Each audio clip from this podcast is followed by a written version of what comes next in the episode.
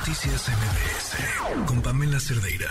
Pues se los advertí, una mesa de primerísimo nivel para hablar acerca de qué es esto del Sistema Nacional de Cuidados.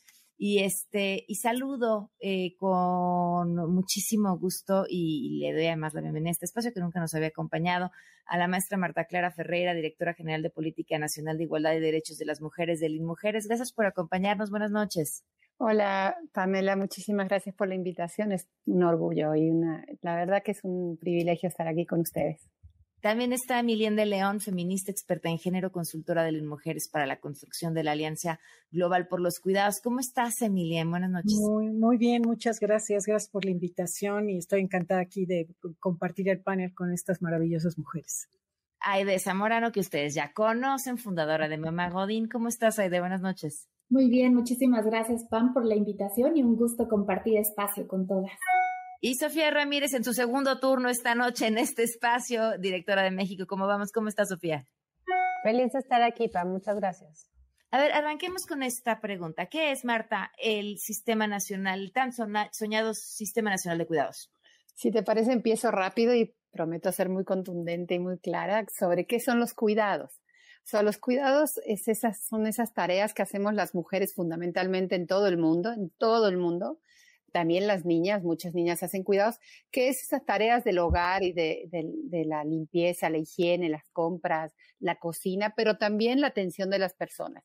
O sea, los cuidados son esas tareas que hacemos para cuidar a las personas que tenemos ah, cerca, ¿no? Podría ser las personas eh, las personas, los niños, niñas de 0 a 6 años, las personas adultas mayores y otros adultos a veces eh, sanos que también cuidamos, ¿no? Eh, jóvenes, adultos, nuestros, nuestras parejas, las personas eh, que están y también personas con discapacidad, con situaciones de discapacidad que necesitan atención a veces intensiva y extensiva, como se dice también. Y todas esas tareas son cuidados. Y el tema, ¿por qué son tan importantes y por qué hablamos tanto de ellas? Porque la mayor parte de esas tareas se hacen de manera no pagada. O sea, no nos pagan a las mujeres por hacer esa tarea. Se llaman tareas no remuneradas. Y entonces eso es algo que las mujeres eh, desde hace unos años para aquí venimos diciendo, oigan, esto es algo que las mujeres estamos haciendo, es una contribución que hacemos a la sociedad, tenemos que darle valor, tenemos que no solamente dar el, costo, cuánto cuesta eso que estamos aportando a la sociedad, sino también distribuirlo. Las mujeres queremos distribuir esa carga de cuidados. Ok, la distribuimos, pero cuando pedimos que haya un sistema nacional de cuidados, ¿qué es lo que estamos queriendo? ¿Que el gobierno haga esas labores? Bueno, es un trabajo de todos, es, ah, una corresponsabilidad. Efectivamente, el gobierno, el Estado tiene una responsabilidad eh, importante que es ocuparse de que eso se haga, ¿no? Es decir, por ejemplo, como la educación, no toda la hace el Estado, pero el Estado se ocupa de que eso es, garante de ese derecho, ¿no? Nosotros queremos que el Estado sea garante de ese derecho a ser cuidado y a cuidar, y entonces el Estado tiene que hacer lo que necesita hacer para que todas las personas tengan eh, un, espacio donde ser cuidados si necesitan cuidados, ¿no? Los niños, las niñas, y entonces el Estado tiene que articular, articular eh, esos otros, esos otros actores. Eh, eh, Emiliana, ¿hay ejemplos de un sistema así en algún otro lugar del mundo que funcione? Bueno, mira, en, Uruguay, en la administración pasada se creó una ley de, cuidados y un sistema nacional de cuidados. Este, en, digamos que en los países europeos hay un estado de bienestar que tiene muchos elementos del sistema de cuidados, ¿no? No tiene todos los elementos que desde el feminismo y sobre todo diría yo desde el feminismo latinoamericano se han venido impulsando, pero sí tienes guarderías, sí tienes eh, personas que cuidan a las personas adultas mayores, que van a darles sus medicinas, que los atienden y que son personas remuneradas, remuneradas incluso con derechos laborales, ¿no? Entonces aquí, o, o las empleadas del hogar, ¿no?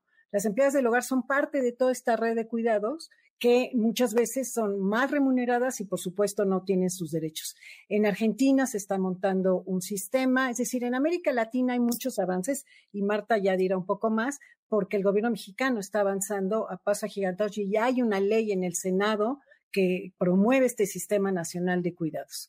Ahora bien, un sistema nacional de cuidados requiere de la confluencia de todos los actores de la sociedad. Entonces, no son, no es solo el Estado que puede proveer servicios como eh, guarderías, este, por ejemplo, lactarios en las empresas, el sector privado tiene también que estar al, digamos, presente en esto. Y todo esto no es solo porque merecemos una sociedad de cuidados que nos va a hacer más resiliente y más sanos, sino porque también las mujeres queremos entrar al mercado eh, laboral y al mercado a la sociedad, a la parte económica de la sociedad, y si no liberamos nuestro tiempo, es imposible. Entonces tú tienes una cantidad de trabajitos pequeñitos que hacen las mujeres para ganar sus ingresos, más todas las tareas de cuidados. Entonces e, es una carga de uso del tiempo de 12 a 15, 16 horas al día para las mujeres, sobre todo las que tienen menos recursos, ¿no? Entonces, hablar de cuidados es hablar de la posibilidad que las mujeres liberemos nuestro tiempo para entrar en mejores condiciones al mercado laboral,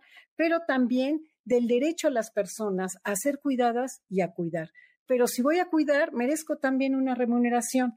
Y esa remuneración viene también con, eh, dentro de ese Sistema Nacional de Cuidados. Hay todo un proceso de capacitación y formación de cuidadoras, que pueden ser familiares o pueden ser personas que se quieren capacitar como cuidadoras. Es decir, un, adulto mayor con cierto tipo de enfermedades, no, pues ah, normalmente su mujer lo va a cuidar, pero va a llegar un momento en que requiere de ciertas habilidades para cuidarlo adecuadamente. ¿Me explico? Entonces, por ahí es todo este tema de cuidados. Es un tema complejo, no solo atraviesa esta parte, también atraviesa, digamos, las enfermeras y los médicos están dentro de ese sistema nacional de cuidados. Y si lo expandes a la comunidad y más allá, incluso el medio ambiente en zonas rurales, es un tema de cuidados que sigue estando en los hombros de las mujeres. Eh, ¿de qué, qué pasa en el mundo Godín, en el entorno laboral con estas mujeres una vez que empiezan a adquirir más responsabilidades dentro de todas estas labores de cuidados? Ah, bueno, el mundo corporativo, las empresas pequeñas, medianas o grandes tienen la responsabilidad de contribuir a la creación de un sistema nacional de cuidados y también a la corresponsabilidad, porque hay que quitarle entonces el sesgo de género que hemos venido arrastrando históricamente. Ya hemos hablado, ¿no? En esta mesa que las mujeres asumimos estas tareas de cuidados por tradición histórica, por el patriarcado, por este sistema de opresión y la división sexual del trabajo, meramente, en la que a las mujeres nos situaron en el espacio privado y a los hombres en el espacio público. Cuando llegan las empresas, hay que corregir también ahí algunas omisiones que tenemos en la Ley Federal del Trabajo. ¿No? En la que eh, las licencias por paternidad y maternidad no son iguales. Tendríamos que caminar hacia eh, eh, licencias iguales e intransferibles. Y, bueno, pues hacer tareas y hacer políticas corporativas en las que hombres y mujeres tengan el mismo derecho a cuidar y ser cuidados. Y también recordar que los cuidados los necesitan las infancias, las personas adultas mayores y las personas con discapacidad. Y según el paquete económico eh, que presentaron eh, hace dos semanas, ¿no? Para eh, el 2023, ahorita tenemos 44 millones de personas en México que requieren tareas de cuidados. De ese tamaño es el problema público hoy en nuestro territorio y por supuesto que las empresas le tienen que entrar nos conviene porque al, al que las mujeres participemos en el, trabajo formal, incrementa nuestro PIB, que seguramente ya Sofía nos podrá eh, platicar mucho más a fondo de ese tema, pero genera un desarrollo, por supuesto que eh, pues no, eh, nos ayuda a no dejar a nadie atrás. Eso sería más o menos ahorita del lado de, de las empresas. Estamos hablando del Sistema Nacional de Cuidados, estamos hablando de qué es, qué implica, cuánto, eh, qué deberían de hacer las empresas. Y Sofía, en temas económicos, ¿qué representa esto?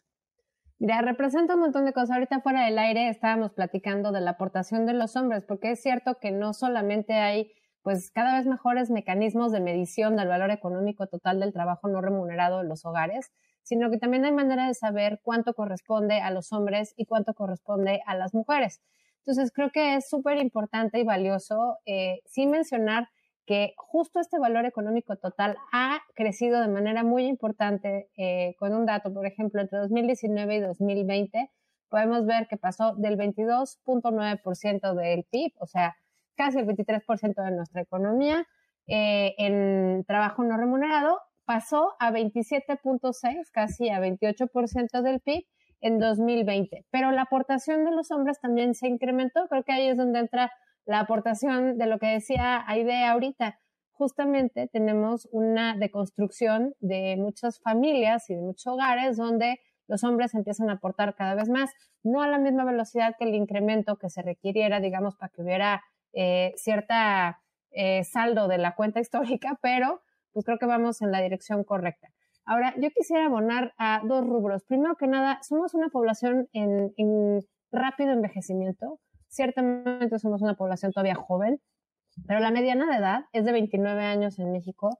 Em, eso quiere decir que el 50% de la población tiene menos de 29, pero también quiere decir que el 50% de la población tiene más de 29 y hay zonas como Ciudad de México donde esta mediana de edad es incluso más, más grande, ¿no? De 35 años. Entonces creo que es importante tomar en cuenta que los cuidados no solamente son a los menores, ciertamente son uno de los rubros más importantes, pero tenemos que pensar como, como hace cualquiera, con una mira a futuro. Yo como persona pienso, pues, dónde van a estudiar mis hijos y cómo voy a ahorrar para que podamos tener, eh, no sé, regalos en Navidad y posiblemente después cómo voy a pagar mi retiro. Uno como país tendría que pensar qué va a hacer con su población crecientemente en proceso de envejecimiento. Yo creo que aquí es súper, súper importante, sobre todo, destacar los números. Eh, aquí quiero citar al CIEP porque eh, se ha dedicado a hacer un desglose muy minucioso de estos datos. Y, por ejemplo, eh, refieren que la revisión del paquete económico, digamos, del proyecto de presupuesto de egresos de la Federación que se está discutiendo ahorita en el legislativo y justamente hoy en la comparecencia del secretario no hubo una mención precisa a este tipo de cálculos, pues obviamente eh, eh, lo que estamos viendo es que, como bien decían mis colegas, no es solamente el Estado pensado como el gobierno, el Estado es las leyes, las instituciones, el sector privado y demás, pero sí como Estado tenemos que pensar del dinero público cuánto le vamos a dedicar y justamente en el paquete, en el proyecto de presupuesto de egresos de la Federación, vemos una disminución real, según el cálculo del CIEP, del 2.7% respecto a lo que se asignó el año pasado.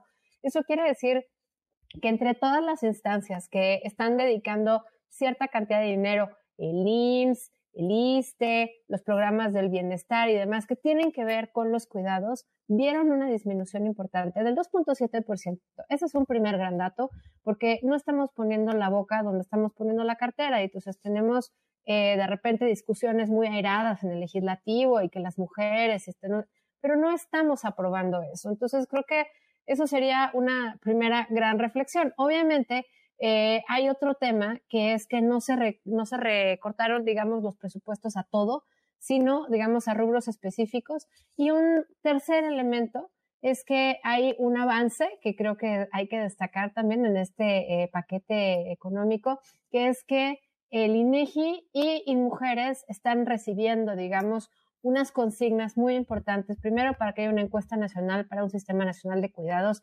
y se incorpore de origen el valor del trabajo eh, no remunerado y los cuidados y la economía que eh, alrededor funciona gracias a que las mujeres tomamos eh, la mayor parte de estas actividades.